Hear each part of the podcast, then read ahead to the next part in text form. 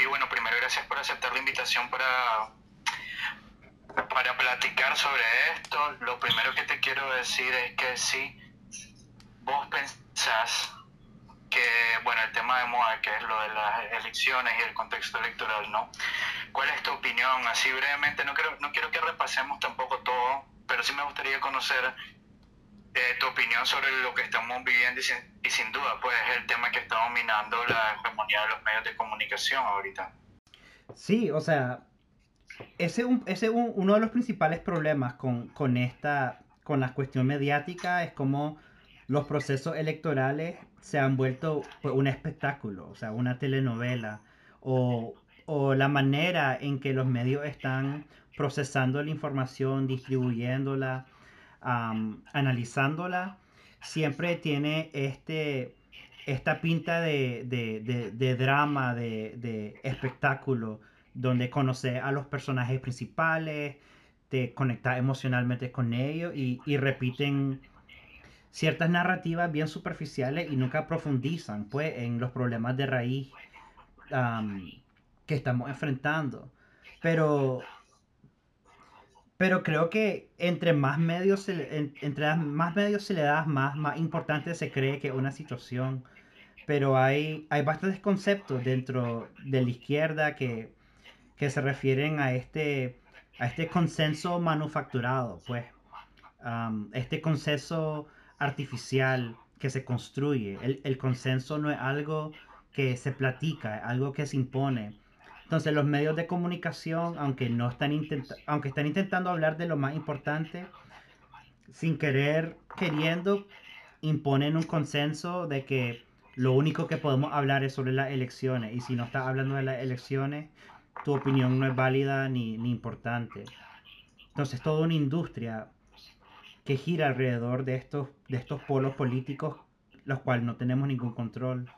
Y bueno, una narrativa de que, o bueno, tantas noticias en realidad que no sirven, porque yo creo que hay un consenso de que las elecciones son un circo, o son totalmente ilegítimas. Eh, bueno, ya podemos hablar más adelante qué es lo que hace una elección legítima o no, dependiendo de dónde la estés viendo, si lo estás viendo de una democracia liberal o de qué tipo de democracia eh, estás pensando, pero creo que hay un consenso en Nicaragua de que las elecciones no tienen condiciones y que son ilegítimas. Y, y nos hace caer en algo de lo que hemos caído tantas veces en nuestra historia, que son, y, que, que son las dinastías familiares, ¿no? Y, parece que ahora se quiere prolongar otra dinastía que se vislumbra totalmente, nos enfrentamos a otra dinastía que ya va a alcanzar los 20 años, los 20 años y con otro, un control total de las instituciones. Estos son algunos de los temas que os me hayas pasado para platicar hoy. y ahí me llama mucho la atención algo que mencionaste de la cultura política nicaragüense, ¿no? que tiene que ver, eh, y, hoy vi que pusiste un tweet al respecto, porque quiero ver si lo podemos hablar, tal vez regresarnos un poco al inicio de la conversación, a regresarnos un tiempo, como que tanto venimos cargando de la colonia y de las instituciones coloniales a lo que tenemos hoy en día, a, lo que, a, lo, a las formas de poder político y económico que vemos hoy en día. Sí, absolutamente. O sea, quiero desempacar un poquito de, de lo que acabas de mencionar. una de las, de las, primeras movidas que siempre que hay que hacer es, es, conectar la situación de Nicaragua con la situación internacional. Pues Nicaragua no creo que sea e, excepcional. Es única y original, como, como dice el lema, pero obviamente está conectada con, con crisis de representación que están ocurriendo en todo el mundo. O sea, eh, la, esta sospecha al proceso electoral es algo que nuestra generación lleva cargando porque nos estamos dando cuenta que las herramientas que nos heredaron nuestros padres ya no funcionan, ya están anticuadas, no responden al tipo de preguntas que tenemos. Entonces ponemos el proceso electoral en crisis porque ya no, ya no confiamos en estos caudillos, en estos feudos, en estos hombres machos, líderes, expertos que vienen a, imponer su grandiosa inteligencia y resolver nuestros problemas. Entonces, si hay una crisis de representación a nivel global, y los movimientos sociales están respondiendo a eso. ese, ese, ese es el horizonte, pues, internacional que, veo yo en los últimos 15, 20 años, pues. También está esta cuestión sobre la, siempre metáfora del circo que mencionás, que creo que lo decimos bien casualmente, pero pensemos honestamente, ¿qué, ¿qué, pasaría si las elecciones realmente son un circo? O sea, ¿qué sucede en el circo? O sea, pagamos dinero para ver animales maltratados, un espectáculo afuera de nuestro control y gozamos de ese espectáculo y, ignoramos toda la violencia y, economía precaria atrás de eso. O sea, creo que, que, es importante decir que no es solamente esta elección que es un circo, son, en mi opinión, todas las elecciones son un circo porque una, una farsa democrática donde las élites familiares económicas compiten entre sí y nada fundamentalmente cambia. Entonces, esa, esa cuestión del circo me, encanta, que se ha dicho bastante, pero hay que profundizar mucho más en eso. Y, la última cosa que quería mencionar es, algo que se platica bastante, que es, no hay condiciones para tener elecciones. Y es importante aclarar en qué situación hay condiciones para tener elecciones. O sea, que, ¿cómo sabemos cuando hay condiciones? Mucha gente dice que es transparencia, que es legitimidad internacional, que es partidos políticos honestos. mi estándar para definir si hay condiciones para tener elecciones es si el pueblo puede tomar una decisión informada. Y en un país como Nicaragua, donde abunda la pobreza, la corrupción, la influencia de la Iglesia Católica, la influencia de estos mitos de los años 80, la influencia de movimientos ultraderechistas, no crean condiciones para que la gente pueda tomar decisiones informadas. Entonces, no hay, no, sé, eh, y partiendo de ese punto, creo que podemos expandir qué significa que haya condiciones involucraría un sistema de educación de calidad gratis, involucraría un sistema de salud de calidad, que todo el mundo tenga acceso a una casa, a un trabajo, a, tiempo libre para educarse, vivir. Entonces, mientras no esté este, este piso mínimo construido, creo que no van a tener condiciones para, no vamos a tener condiciones para tener elecciones porque todo el mundo toma decisiones en base a, a, otros factores, como qué, partido me va a dar de comer mañana, por ejemplo. Entonces solo son algunas cosas que, tenemos que contextualizar en, la situación de, Nicaragua. Como mencionas vos, hay que reconocer que Nicaragua es un país extremadamente pobre, un país que ha sido liderado por las, mismas, las mismas familias, un país que ha sido, fue colonizada y toda la política cultural de la colonia como el, hombre fuerte, terrateniente, dictador militar, todavía lo tenemos. Entonces, hasta que logremos procesar eso, nos vamos a dar cuenta de que las elecciones tal vez nunca van a ser, nunca van a responder a nuestras necesidades materiales y existenciales, porque nos roban la democracia de nuestras manos. Pero eso podemos, podemos hablarlo en otro punto. Sí, solo que quería profundizar algo, o bueno, mencionarte algo que decías ahí.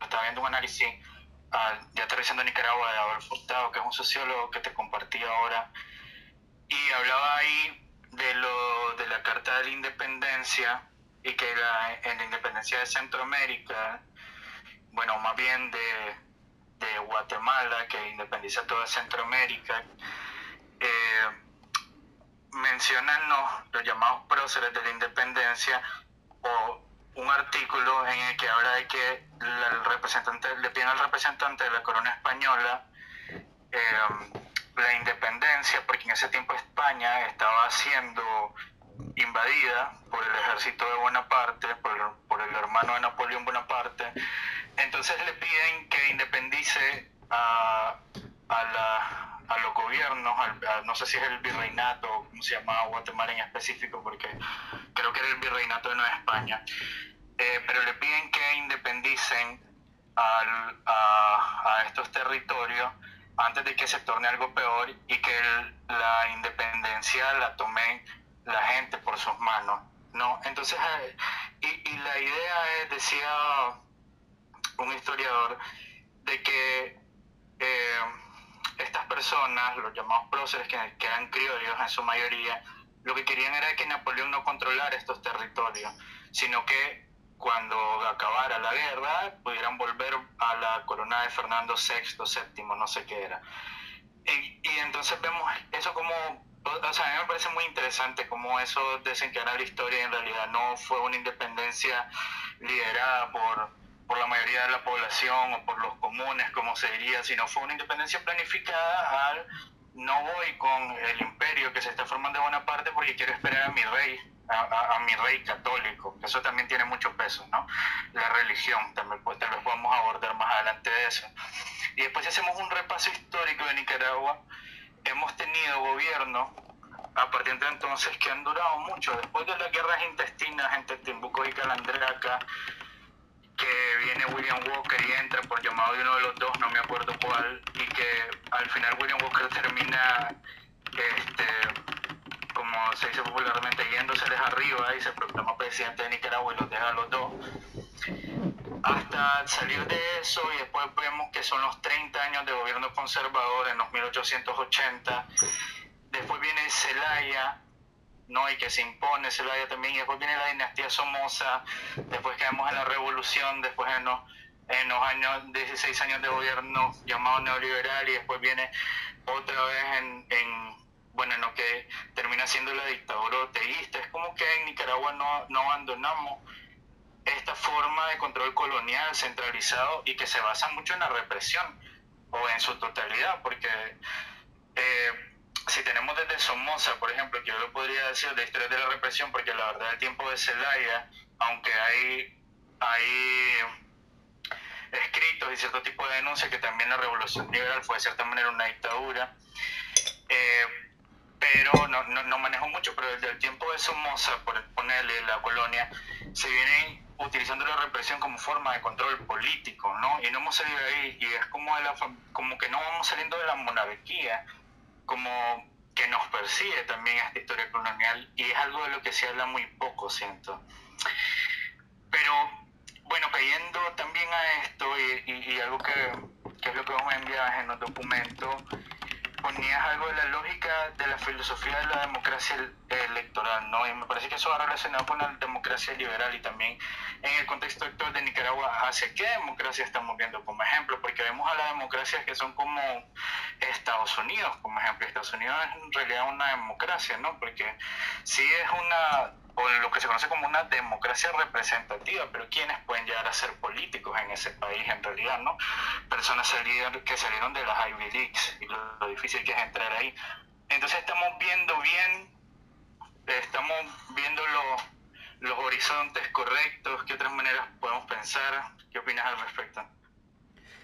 Absolutamente. O sea, primero para, para comentar un poquito lo primero que estás hablando, creo que definitivamente existe una historia macropolítica de, de Nicaragua. O sea, si estudias, como mencionaste vos, estas dinámicas de poder entre, entre elites y, y, su, y, su participa y su particular referencia a lo que ellos definen como democracia o como gobierno, como Estado-nación, va a haber estas dinámicas de autoridad, jerarquía y mano dura, pues, por todos lados.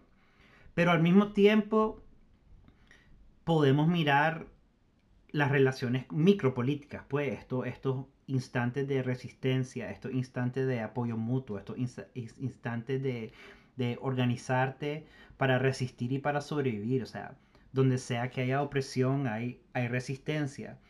Y, creo que muchos, espero de la izquierda, pero predominantemente anarquistas, han, han decidido enfocarse en qué tipo de políticas surgen de estas resistencias y cómo armamos nuestra cultura política en base a, a, lo común, en base a esta, estas bases, en vez de mirar a las élites y decir que las élites son los que tienen la definición correcta de, democracia.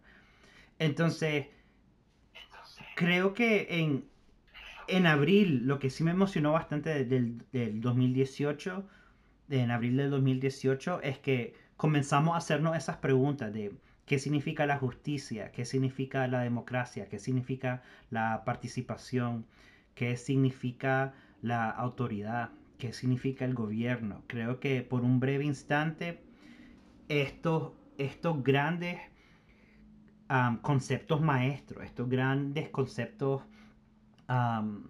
históricos estuvieron en debate, porque cada quien estaba viviendo la insurrección popular desde diferentes puntos de vista y estaban debatiendo activamente con, con la definición de la justicia. Entonces sí hubo un momento interesantísimo ahí para, para repensar lo que, era, lo que significa la democracia.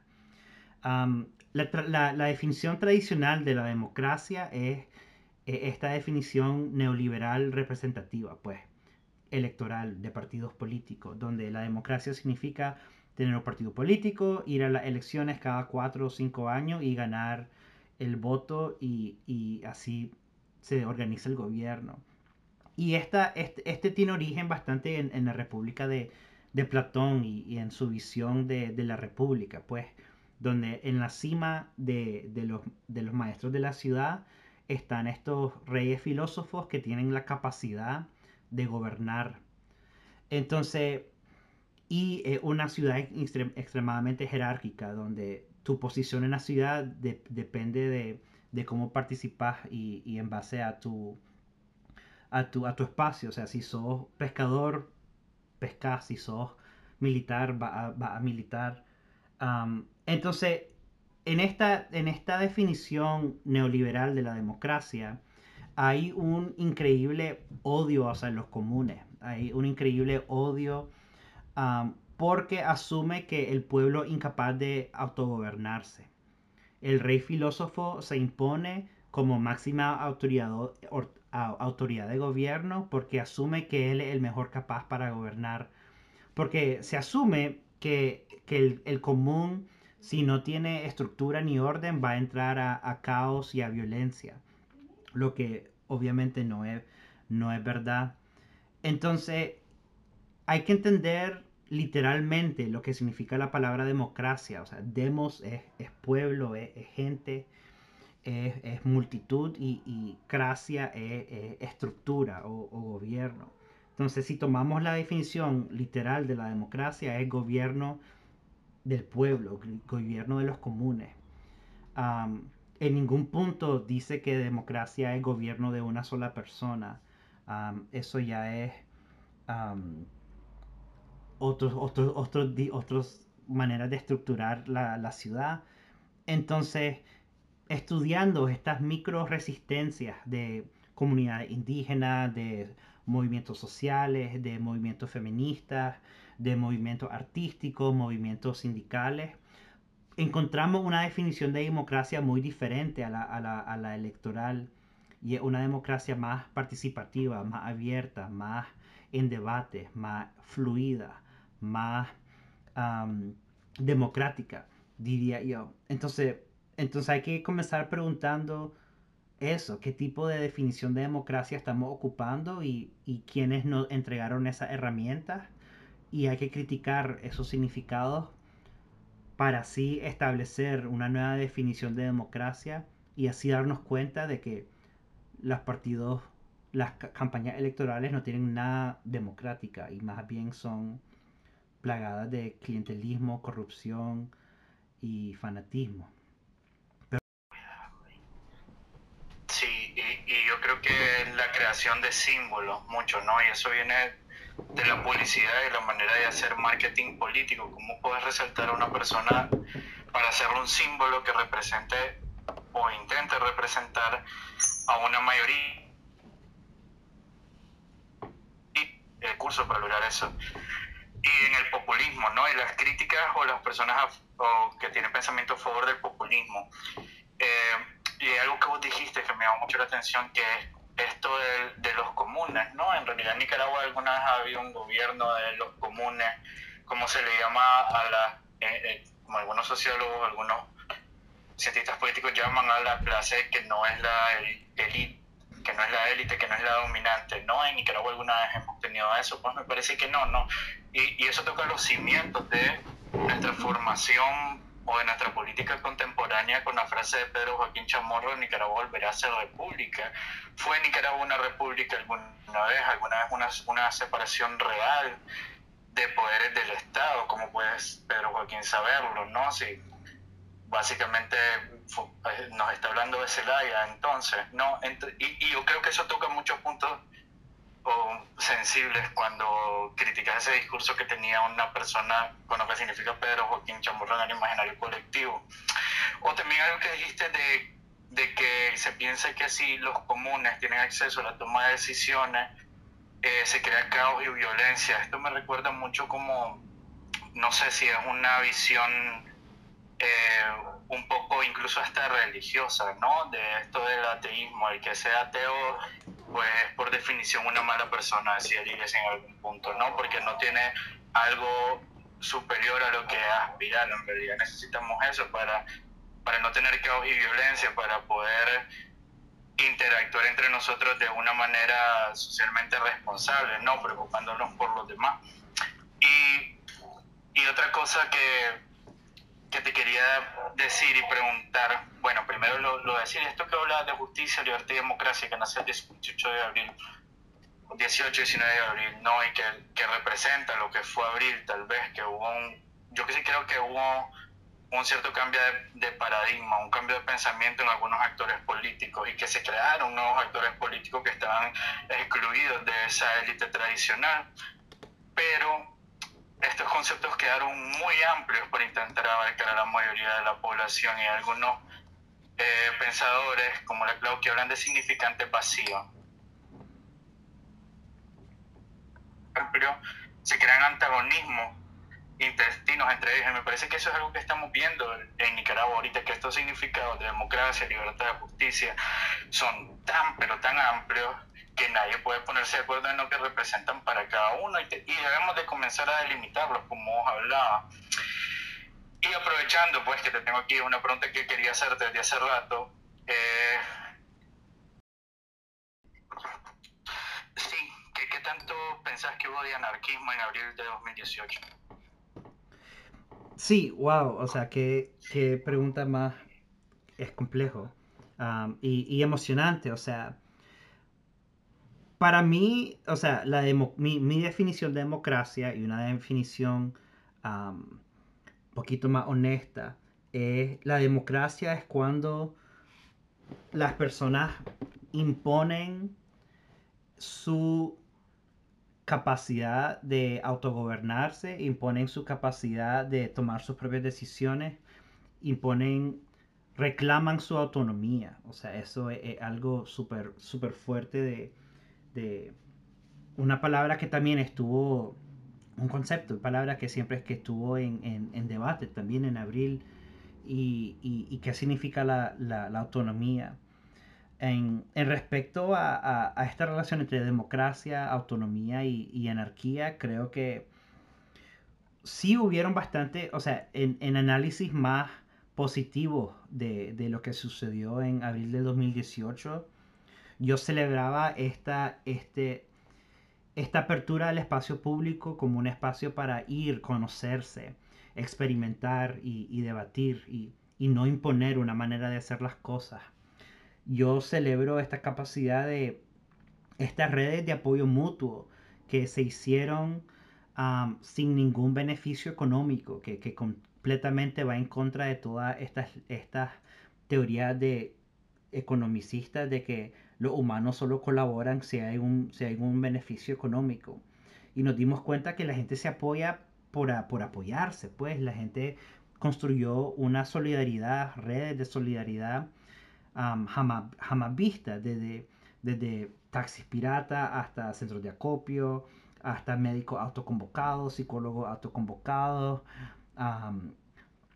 sistemas para vigilar las redes sociales, o sea, casas de seguridad, o sea, creamos toda una ecología de acción y de estrategia y todo eso lo procesamos con nuestra propia historia como nicaragüense, desde los años 80 a los 90 y también trazamos relaciones internacionales con, otros países que, con los que nunca habíamos tenido comunicación. Entonces todo este espacio corresponde a, la creación de nuevas, de sensibilidades o de nuevas, nuevas maneras de habitar la ciudad, nuevas maneras de, habitar con otras personas.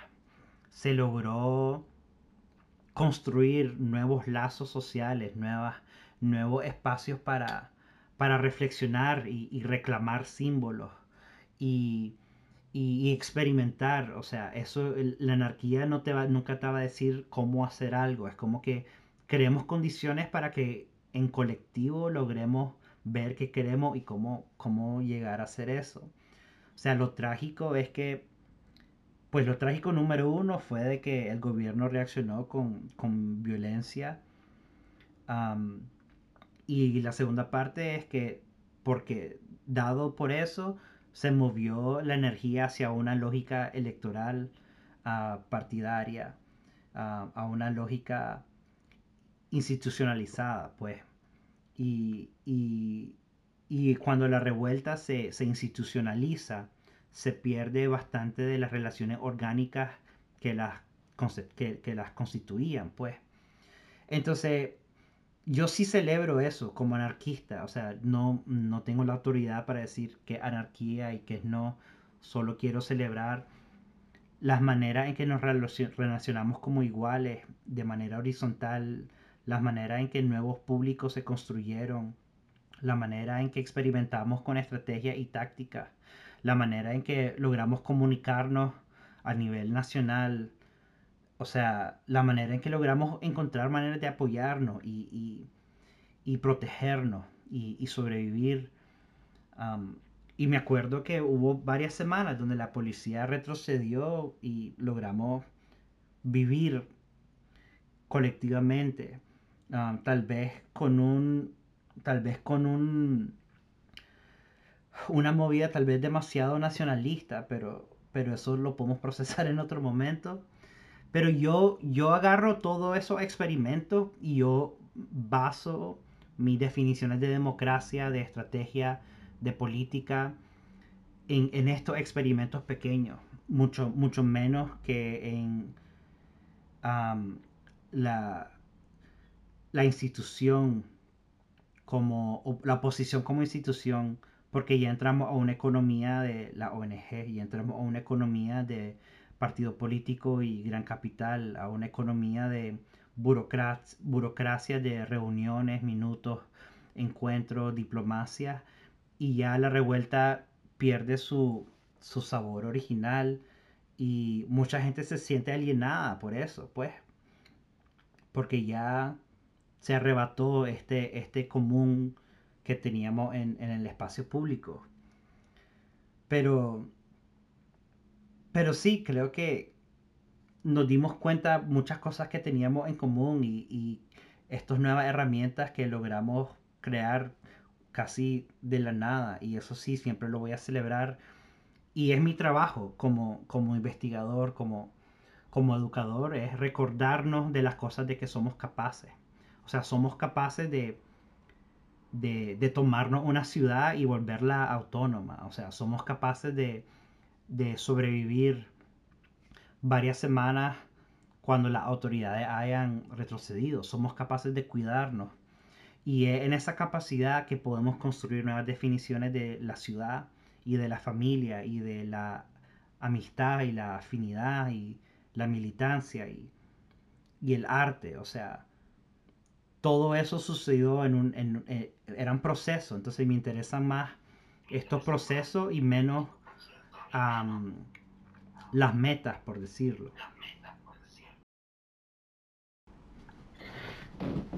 A mí me parece súper interesante esto que acabas de decir, ¿no? Y, yo sé que tu posición es eh, del, del anarquismo pero ¿cómo, o sea, ¿cómo articulas todo eso para que hayan cambios sostenibles en el tiempo? Porque si partimos de una premisa que el Estado no va a desaparecer así por así, es lo que sucede en Nicaragua y en otros países, eh, tal vez con algunas excepciones, no sé, Kurdistán, no sé qué opinan de eso, pero pero en general, ¿no? Aunque hemos tenido una, una experiencia de bastantes asambleas, de bastante contrapoder, de bastante gente organizada, de hacer una ciudad autónoma, eso no se sostuvo en el tiempo y, eh, y no se expresó en cambios políticos en lo que podríamos decir la realidad política nicaragüense, no, no, se ha expresado todavía. O sea, esa revuelta no tuvo ningún cauce institucional eh, y no transformó el sistema político desde las instituciones y ahí podemos hacer ver de que, por ejemplo, eh, es una dictadura, ¿no? Ahí podemos decir que mostró su verdadera cara, que no estaba abierto a ningún tipo de reforma, sino era, es más bien algo que se ha escrito como un sultanato.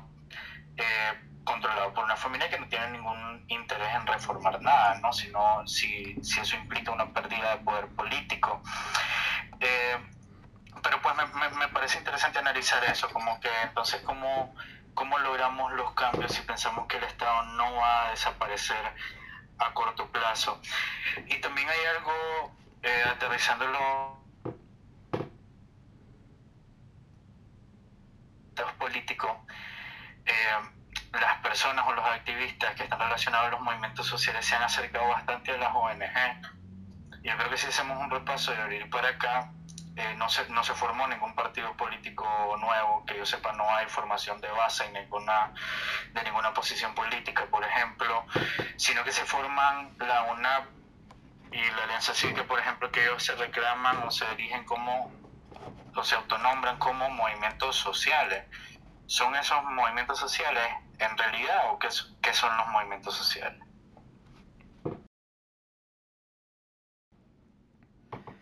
Yo creo que, que, sí, o sea, esa es la gran contradicción de que sucedió algo, en mi opinión, increíblemente bello, increíblemente como que potente existencialmente y políticamente, pero al, al, al, al terminar el día, pues entramos en esta lógica electoral y Ortega sigue en poder. O sea, creo que nos dimos cuenta el, el, lo grande que es el, el reto de, de, de, retomar, de imponer una democracia más radical. O sea, estamos enfrentados no solo contra la, la industria orteguista que lleva más de 15 años estableciéndose, pero también la industria del gran capital, la industria de la ONG, la industria de la iglesia, la, industria de, de, toda esta energía globalizadora que, que, apunta toda esta revuelta hacia una sola dirección.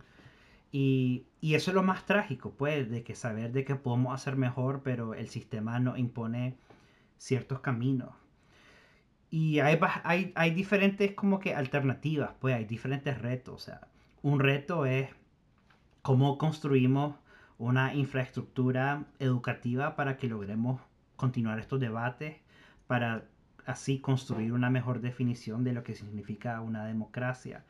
No solo para definirlo, pero también para criticar cualquier persona que intente imponer su propio modelo de democracia sin consultarlo de manera participatoria y, horizontalmente. Entonces, es necesario más espacios autónomos de, debate, pero no solo debate, de formación, de, investigación honesta, de, capacitación, no desde, una, no desde un modelo de ONG, pero de un modelo más orgánico, más, más participativo, más, con más responsabilidad, pues.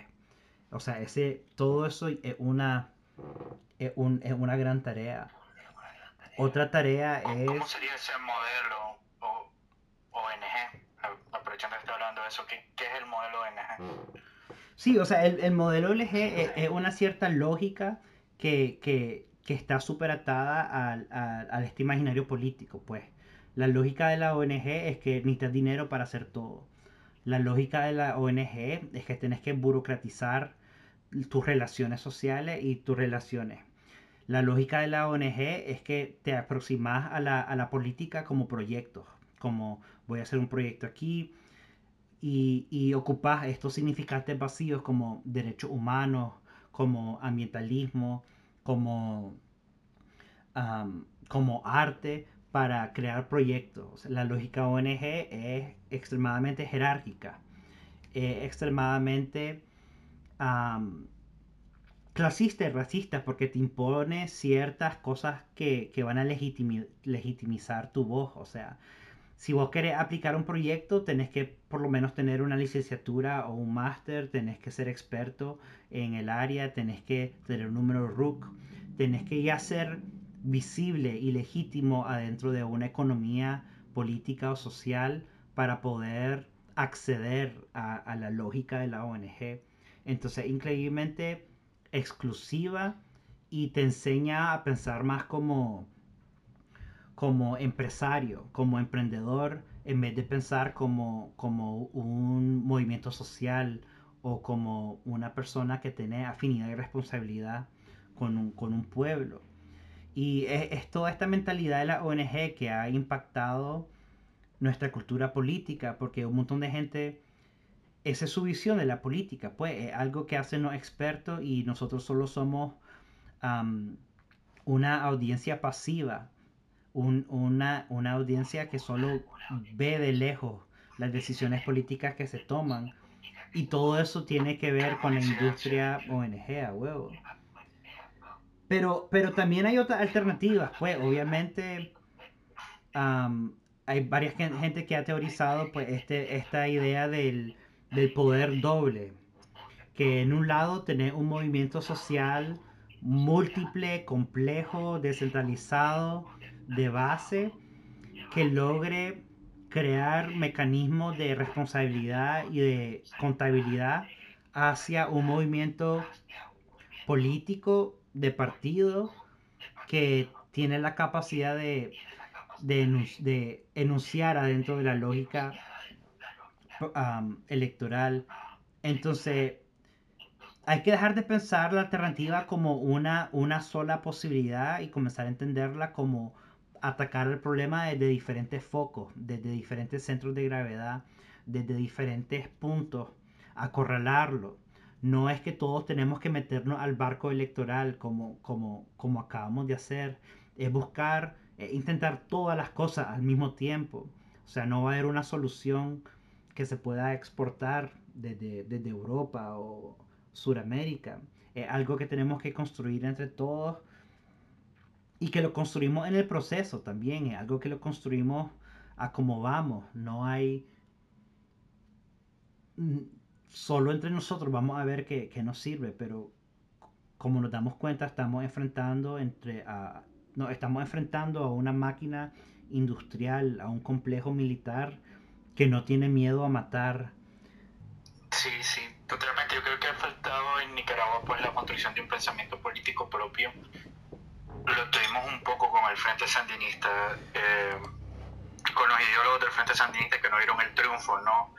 Carlos Fonseca, Ricardo Morales Avilés, eh, con otros pensadores como Manolo Morales, por ejemplo, Serrano Caldera, pero son pocos en realidad las personas que han entablado o, hecho un pensamiento político propio de Nicaragua y, menos desde la izquierda. Yo creo que de la derecha sí encontramos mucho, ¿no? Porque si viene la influencia de, de los Belly, de la West Point, de las editoriales de, de periódicos conservadores como la prensa, eso me parece que estado influenciando mucho el pensamiento político nica, pero de lo que mencionabas vos de los comunes, como que no, no, no para nada.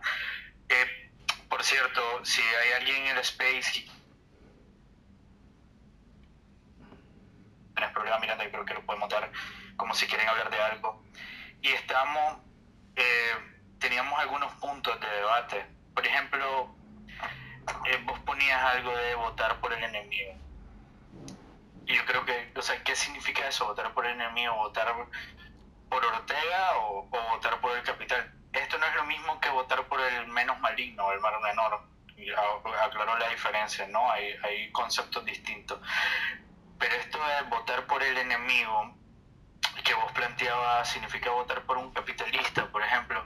Fíjate que escuchaba en Canal 10 hace como una semana a Ariel Montiel, que es el candidato presidencial de la LN, y lo que Ariel Montiel, además de obviemos todo lo que hablaba de la farsa electoral porque fue mucha eh, plática sobre lo que haría una presidencia, si elecciones democráticas o no, y de los periodistas emplazándolo con derechos humanos, etcétera, que no es menor, pues, este, emplazar a alguien por participar en una farsa me parece completamente válido, como si tenemos un familiar que esté participando en una farsa electoral, hay que emplazarlo, eh, porque no, no hay que apoyar eso, pues, no hay que apoyar eso del todo.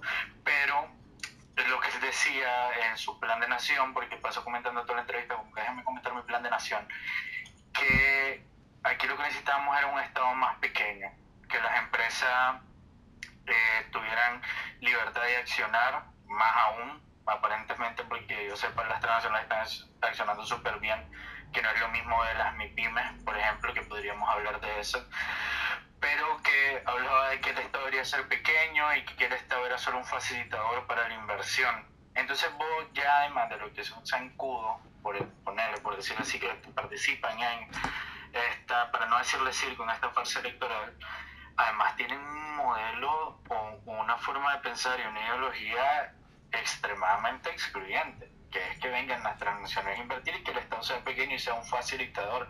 Casi que me dice que privaticemos la salud y la educación entonces, ¿a eso te referías con votar por el enemigo? Muy, muy buena pregunta. Sí, e, este concepto surge de que, mira, como movimiento social, si tenemos la oportunidad de elegir con quién combatir, podemos ocupar las elecciones para elegir con quién combatir. O sea, digamos que en los Estados Unidos como, como, uno, como, como un organizador social, prefiero, si estoy en un ring de boxeo, para ocupar una metáfora súper, súper superficial, si yo puedo elegir contra quién va a ser mi oponente, puedo ocupar las elecciones para, para elegir al más débil o al que más puedo derrotar.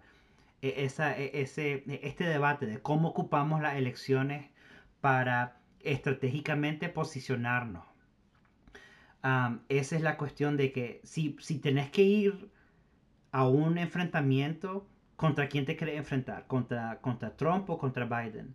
¿Contra quién te querés enfrentar? ¿Contra Ortega o contra algún ultraderechista o, con, o, contra la Kitty? Pues algo así. Eso, eso funciona solo en, en, en elecciones donde no sabemos quién va a ganar, creo. Eso funciona estratégicamente como movimiento social cuando tenés capacidad de influir en, en quién va a ganar. Pero aquí en Nicaragua creo que no tenemos ni la opción de decidir quién va a ser nuestro enemigo. El enemigo ya está, ya está establecido, ya está impuesto. Entonces el debate que queremos abrir es cómo, cómo nos relacionamos con, con, el, con el proceso electoral ya sabiendo quién va a ganar entonces, entonces creo que vos y yo estamos hablando, o sea, de qué sirve el, voto nulo, o sea, si eso puede causar un impacto psicológico en la base orteguista, si uno va para ejercer su derecho de una manera bien romántica, aunque ya saben quién va a ganar, no sé, es que estamos enfrentados contra una, un complejo industrial que ya tiene contados los votos, que ya van a votar en tu nombre, que ya está repartido el poder y lo que falta son las elecciones. O sea, ese chiste, cada elección se cuenta, pero hay que tomarlo en serio. O sea, como un movimiento social o como, como un análisis de izquierda, ¿qué hacemos con esto? y yo tomo la, esta conversación, pues la estoy aprovechando para decir que tenemos que pensar más allá de las elecciones, que tenemos que comenzar a apuntar a esta lógica de ONG, a esta lógica partidaria que te dice que la única ruta es la, manera electoral. O sea, yo esto lo llamo un gaslighting político, pues, que te, que, que, que te dice que no, esta, o, también como una relación tóxica, que, tu pareja te dice, no, esta, esta vez son diferentes las cosas, apenas gane voy a volver todo, todo va a ser mejor, solo tienes que darme tu voto y tu confianza. O sea, otra metáfora de las elecciones es que son como un casino donde todo el mundo quiere ir a ganar, pero al final siempre termina ganando el, casino. El proceso electoral termina ganando legitimidad mientras más personas voten en eso. Y eso tiene que ver con, esta crisis de representación, que mucha gente no está votando porque no quiere darle legitimidad a un, a un proceso falso, a un proceso antidemocrático. Entonces, esas son las preguntas que ya comienzan a problematizar las cuestiones electorales. Pero lo, último que quería decir es, es que tampoco hay, no hay mecanismos, no hay infraestructura que logre que logre asegurar de que los políticos que hagan promesas realmente rindan cuentas. O sea, no hay proceso de rendición de cuentas después de las elecciones. O sea, por eso me acuerdo los chistes de que en, en, tiempos de elecciones siempre se construye como se limpia, se limpia el barrio, se construye un, un puente por aquí. O sea, todo el mundo se siente que la ciudad está invirtiendo en ello solo estos últimos meses, cuando, justo antes de, de las elecciones. Pero ¿qué pasan después de las elecciones con todas estas promesas que se hicieron? Solo son marketing, pues, solo son ah, frases vacías para generar votos y no hay un proceso de rendición de cuentas. Y eso los Estados Unidos lo está viviendo ahorita bastante. O sea, Joe Biden prometió tantas cosas solo para derrotar a Trump. Se te está... Disculpame que te interrumpo, pero se te está yendo el internet. Ay, no, perdón. Te escuché como los últimos dos minutos. Ala, no, te quería decir que, que necesitamos procesos de rendición de cuentas hacia los partidos políticos que sí se lancen a las elecciones, básicamente es, y que, y que no existe esa infraestructura. Mencionaste algo como una comparación de los movimientos sociales, ¿no? De no saber quién va a ganar. Me imagino que te referí a esto que hizo Bernie o el TSA o algunos movimientos de izquierda en Estados Unidos de apoyar a Biden en contra de Trump, ¿no? Y esto habla como del mal menorismo, de lo que vos decís. Prefiero enfrentarme a Biden o a Trump. Prefiero enfrentarme a las políticas de Violeta es como se, perdón, Cristiana Chamorro o a las políticas de Ortega, ¿no? O a la represión de Ortega. Exacto. Pero eso es que tanto serviría en el, en el contexto nicaragüense, ¿no? Porque en realidad no hay una opción real de poder, en realidad se ha legitimado a estos candidatos. Y fíjate que me parece algo muy interesante ahí que sucedió en, en, en todo este contexto político electoral, que es salieron dos candidatos de la nada, digamos, entre comillas, de la nada. De la nada significa que no estuvieron involucrados en, ni en las protestas de abril 2018, ni en UNAM, ni en la Alianza Cívica, al menos de manera directa. Pero de repente salen candidatos como Cristiana Chamorro y Arturo Cruz, y de repente ves a esta gente que participa en esas organizaciones y la opinión popular se decanta por, por Cristiana y Arturo tiene un peso importante. No, o sea, si nos vemos a esa lógica electoral, más bien eh, se habló mucho, y me acuerdo que fue en enero de de esas organizaciones decían eso, pero al final me parece que te habla de una crisis de legitimidad, porque no hay una construcción de legitimidad de sus direcciones, y además de que, bueno, hay un poco de prepotencia, pero de que das a entender de que hay una desconexión con la población. Y en realidad lo que piensan los activistas algunas veces es una cosa y lo que piensa la mayoría de la población es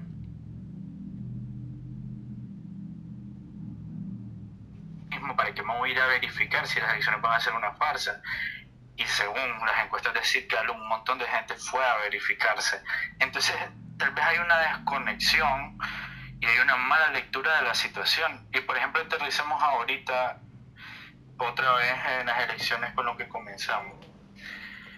Porque se está haciendo un llamado a la abstención, pero hoy, por ejemplo, estaba viendo y lo guardé, lo guardé para, para leértelo, este, un tuit de la doctora Magda Alonso, que es una doctora de León, que dice, y, y, y, bueno, vamos a poner tal vez un poco populista aquí para hacer un punto, pero dice ella, ayer una ancianita me dijo, doctora, jamás votaría por Ortega, pero dicen que si no voy a votar nos van a quitar la pensión. Me dio tanta tristeza verla llena de miedo, no saben el daño que ese estrés le provoca a su edad. Los ancianos deberían poder vivir tranquilos y en paz. Eso te habla de dos cosas. En primer lugar, la gran represión orteguista, ¿no? Pero en segundo lugar, y viendo las fuerzas políticas nacionales, ¿quién está hablando de esa gente? A los ancianos que en realidad tienen miedo de perder su poca pensión, que soy como de 6 mil pesos, tienen miedo de perder su poca pensión. ¿Quién está hablando de los trabajadores del Estado? Yo conozco trabajadores del Estado que me dicen que les están viendo que, que manden fotos del dedo ya después de la votación. ¿Quién está hablando a los policías que quieren desertar? ¿Quién está hablando a la gente del ejército que no está con ellos? Entonces me parece que falta un discurso político para una mayoría, porque se está hablando de la abstención y me parece que es de una burbuja de privilegio, de que yo donde vivo, no voy a decir de estoy fuera del país, sino yo donde vivo, nadie del CPC me, está, me va a estar revisando, nadie me tiene puesto el ojo, entonces yo me puedo abstener, abstenerse. Entonces no hay, un, no hay en realidad un acercamiento con esa población, no hay estrategia política. Alguien diría que la opción más fácil es llamar a la abstención cuando no tenés estrategia. Absolutamente. Necesitamos crear una infraestructura de contabilidad y de, responsabilidad para que nosotros mismos podamos decidir si algo es legítimo o no. una alternativa que es la que está proponiendo esto que hablaba antes de el poder doble es que al mismo tiempo que se construye un movimiento social descentralizado, fuerte, sin líderes, se construye una conciencia de base. Al mismo tiempo que se hace eso, se construye un partido político que logre participar adentro del proceso electoral. En ese sentido, hay una relación directa entre movimiento social y partido político que te permite asegurarte de que el, este candidato político o este movimiento del partido sea responsable al movimiento social. pero como en Nicaragua no tenemos ninguno de los dos, eh, eso es lo más complicado. ¿O por qué Nicaragua? Porque no tenemos un movimiento político afuera del partido político. Cualquier persona puede imponer su capacidad de gobernar como la persona más legítima y como la persona más con más capacidad de gobernar. Entonces, e, este sueño americano, pues, de que inclusive Lester lo dijo, que él quería llegar a ser presidente, o sea, es, es parte de nuestro imaginario político entre que todo el mundo quiere ser presidente, pero nadie quiere ser contable al pueblo es eh, un problema increíble, pues. Y la otra cosa que quería mencionar es que los procesos, las campañas electorales nunca han construido movimientos sociales. Las campañas electorales como, como estrategia nunca han logrado construir un movimiento amplio de base. Esto lo vemos cada cuatro años en los Estados Unidos, donde Bernie intentó construir un movimiento social, pero apenas se da cuenta de que no puede ganar, ese movimiento social se desvanece. Entonces es imposible construir algo auténtico y local cuando lo único que tiene en la mira son las elecciones. Y eso es difícil de hacer porque las elecciones solo suceden cada cinco años. Necesitamos construir algo donde la mira no sea ser presidente, donde la mira no sea intentar construir un partido político para resolverla en el circo electoral. Tenemos que construir para sobrevivir. Tenemos que construir algo de base para sobrevivir el cambio climático que se viene, para poder tener que comer, para poder tener cómo estudiar, para poder habitar la precaria Nicaragua que nos queda para no migrar, ¿no? y para que vuelvan participan las personas que emigraron. Y eso es otra cosa, ¿no? De, lo que se ha dado en estos tres años que nos llaman una fuga de cerebro que ha migrado del país. Eh, y encontramos que mucha gente que, la, está viviendo aquí la está pasando mal, ¿no? Eh, no sé, eh, bueno, tengo más que hablar, no sé cómo está vos, si querés abordar algún otro tema, por mí no hay problema, no sé si alguien quiere abordar. Creo que teníamos un, un tema también de que el voto como estrategia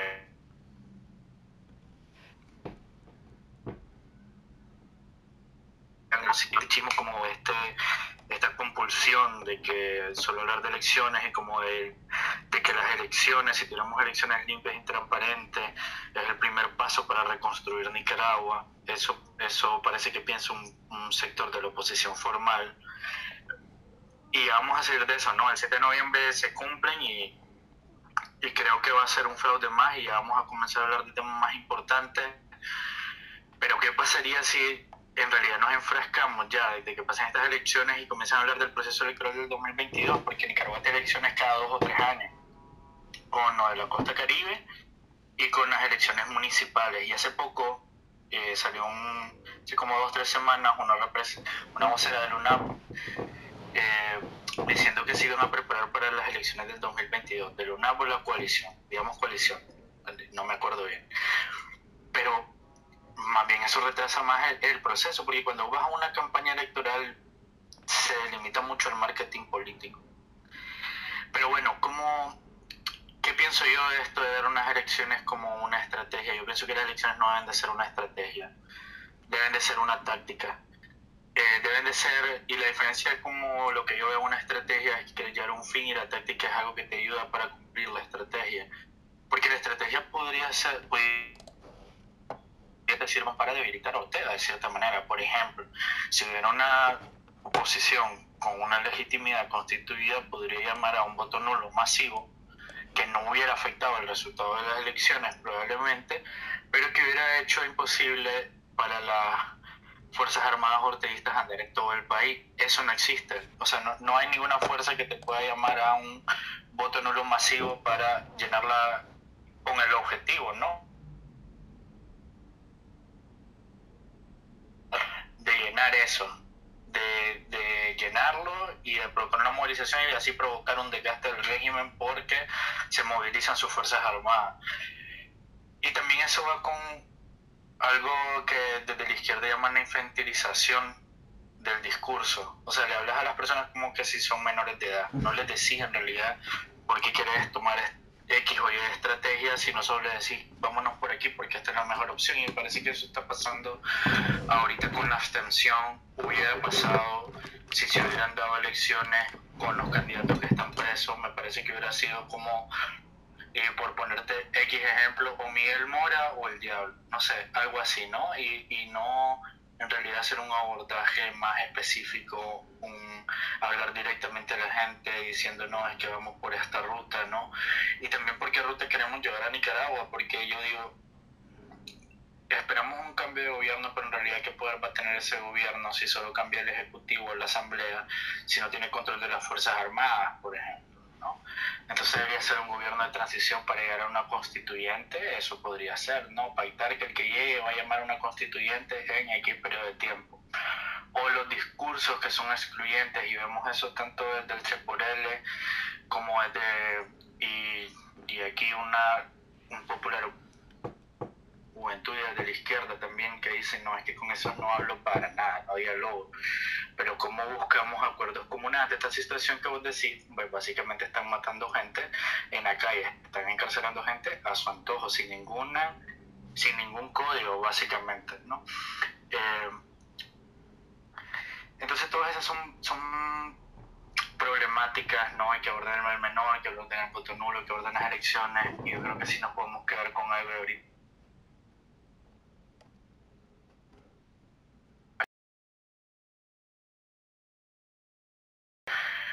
necesitamos formarnos un pensamiento político crítico.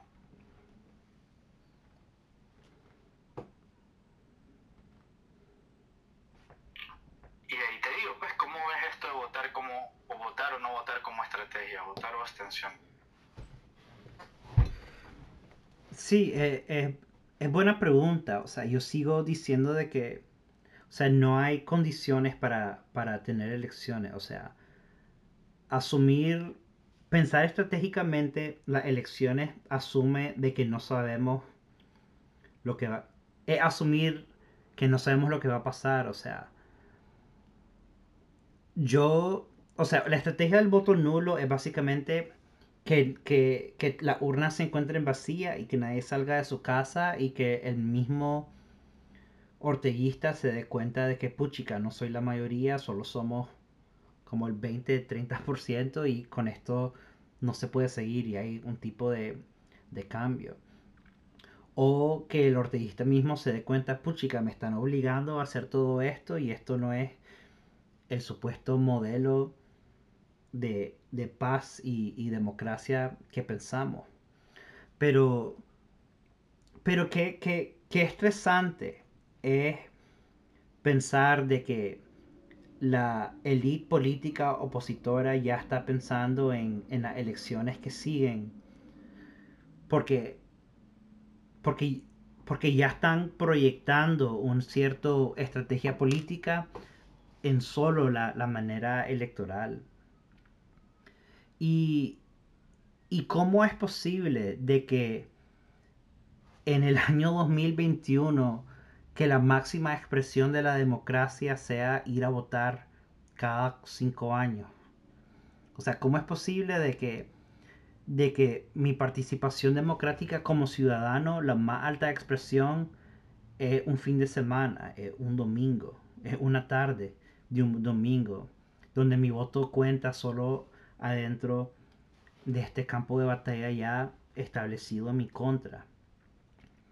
Por eso, bastantes anarquistas no, no votan del todo. Y yo honestamente, yo nunca he votado en una elección precisamente por lo que te decía algo, que no quiero legitimizar este proceso, porque estratégicamente en Nicaragua no me ha parecido estratégico, pero, pero también porque si le ganamos en su propio juego, ya perdimos. O sea, si ganamos a través de la medida electoral, el casino como elecciones termina ganando y terminamos legitimizando esta manera de pensar las elecciones. Pero estoy completamente de acuerdo con vos. Lo más radical y emocionante estratégicamente hubiera sido crear un gobierno de transición y tener elecciones, tener más procesos de participación democrática para decidir en conjunto dónde queremos que el futuro siga. O sea, yo no estoy en contra de, de elecciones. O sea, para mí yo quiero que hayan elecciones por todos lados. Yo quiero que hayan elecciones adentro de tu trabajo. Yo quiero que hayan elecciones en la escuela. Yo quiero que hayan elecciones en tu familia. Yo quiero que hayan elecciones a nivel comunitario. O sea, yo quiero que hayan elecciones todos los fines de semana porque a través de las elecciones se puede llegar a ciertos consensos para activar localmente. Lo que yo no quiero es que hayan elecciones cada cinco años. Yo quiero tomar decisiones es importante. La educación para reconocer nuestra capacidad de tomar eh, eh, eh, opciones es importantísimo. Pero ponete a pensar en todas las cosas de que no tenemos, de que no elegimos. O sea, es las elecciones de una decisión forzada. Es, creemos que la libertad es elegir entre Coca-Cola o Pepsi. Creemos que las elecciones es elegir entre, entre si querés ver una película u otra. Pero la libertad en sí es poder decidir qué tipo de opciones queremos, no elegir entre las opciones. Es una diferencia bien sutil de que yo quiero que haya más elecciones, pero también quiero que tengamos la capacidad de decidir la alternativa. Pero históricamente no han impuesto las alternativas porque no hay ningún tipo de relación participativa comunal. Entonces, es una manera interesante de, pensarlo, pues. Cómo, cómo construimos esta conciencia crítica hacia las elecciones y demandamos más.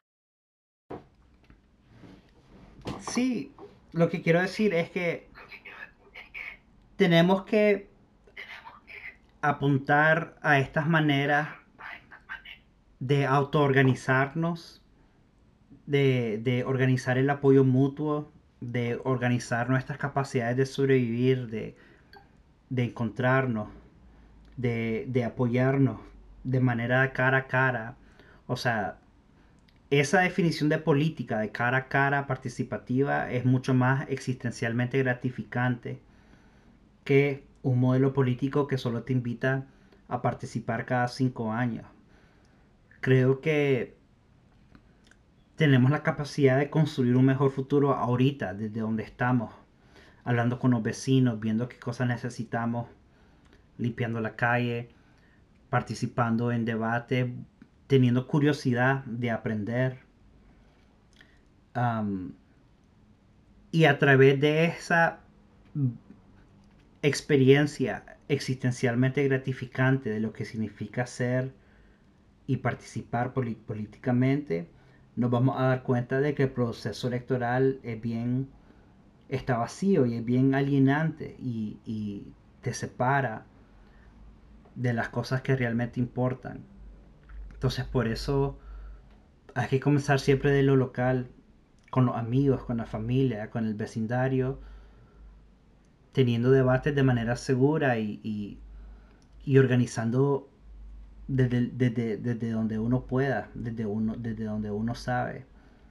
Solo a través de ese proceso de experimentación y de comunicación y afecto con otras personas podemos construir una definición más radical de la democracia para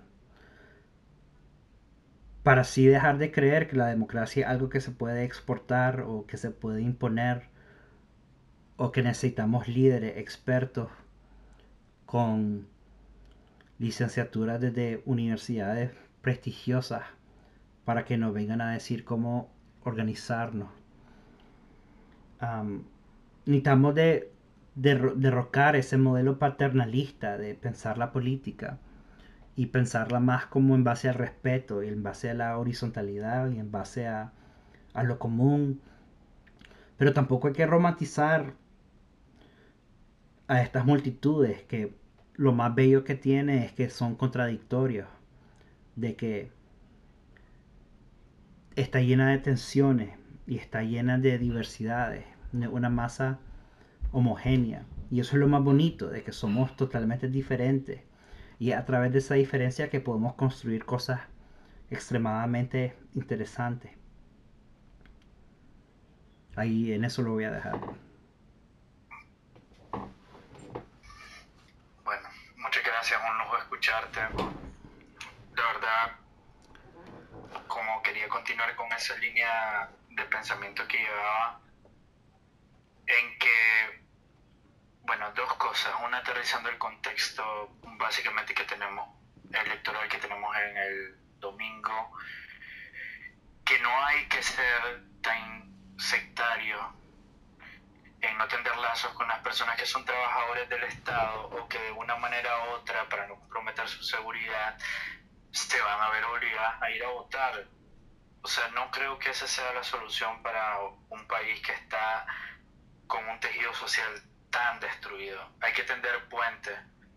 Y hay que tender puentes con esas personas y darles opciones. ¿no? Anda a votar, no podés no abstenerte, entonces anda a votar nulo. ¿no? Darles opciones para que puedan participar de cierta manera y lo principal en los liderazgos políticos y en las direcciones juveniles, estudiantiles, etcétera, es de crear conciencia más de que implantar un, un cierto tipo de doctrina o ideología. Me parece que es es esto de el pensamiento crítico y como esto de la meritocracia que vos hablabas, muchas veces pensamos que lo que viene de Harvard, por ejemplo, lo que viene de Yale sin hacer ninguna referencia a ningún candidato nacional de repente es lo mejor, pero tenemos que ver que esas universidades tienen un sesgo por donde operan, por lo que enseñan, por los textos que utilizan, como lo tienen las universidades del país. No es lo mismo lo que te enseñan en la UAM que lo que te enseñan en UNAM, por ejemplo, aunque pueda ser similar, porque hay ciertamente un sesgo de quien enseña, de dónde viene, hay un sesgo ideológico, y hay un sesgo de cada persona, y hay un sesgo institucional. Otra cosa con lo que me quedo es de que hay que crear comunidad el tejido social en Nicaragua está completamente roto y tenemos que entender que muchas veces lo que nos une es más importante de lo que nos separa. La clase media en Nicaragua en su máximo llegó a ser entre 9 y 12 antes del 2018. O sea, ahorita cuánto es la clase media y cuántas son las personas que piensan distinto. Y entender de que en Nicaragua pensamos distinto y también aquí un poco marxista por el materialismo histórico si vivimos de condiciones materiales que vienen de una revolución, de que se inventó un pensamiento marxista-leninista, por ejemplo, hay gente que va a pensar así que se va a unir a la idea externista del partido. Si también vinimos de una época somocista donde hubo una importantísima eh, influencia estadounidense anticomunista de la West Point y antes de eso de Zelaya, que era liberal, que se retiró con la nota Knox, evidentemente va a haber una influencia muy importante de los pensamientos de derecha y eso no solo tiene que ver con las élites, ¿no? Entonces más me quedo con un mensaje de intentar acercarnos más y construir comunidad y hablar más de lo que nos une, de lo que nos separa, por ejemplo, y aquí voy a hacer una alusión directa a lo que hablan los las personas de los movimientos estudiantiles y juveniles, o sea, de repente veo a los demás de aún y a los más de la CUT teniendo pleitos intestinos en redes sociales y digo como que si los unes lo que más los separa, o sea, no veo a ninguno de aún de presidente de Cámara Empresarial ni a ninguno de la CUT de representante de alguna organización de internacional, no alguna ONG, entonces como que pensar más en eso. Y bueno, por ahí me quedo yo. Y si, si hay algún comentario, ahorita es el momento. Y bueno, si no, pues vamos a compartir este audio posteriormente que Anarcopanda lo grabó y bueno, darte las gracias una vez más por platicar un rato conmigo y, por tomarte el tiempo también de buscar las cosas, los temas súper interesantes y espero que lo podamos volver a hacer pronto.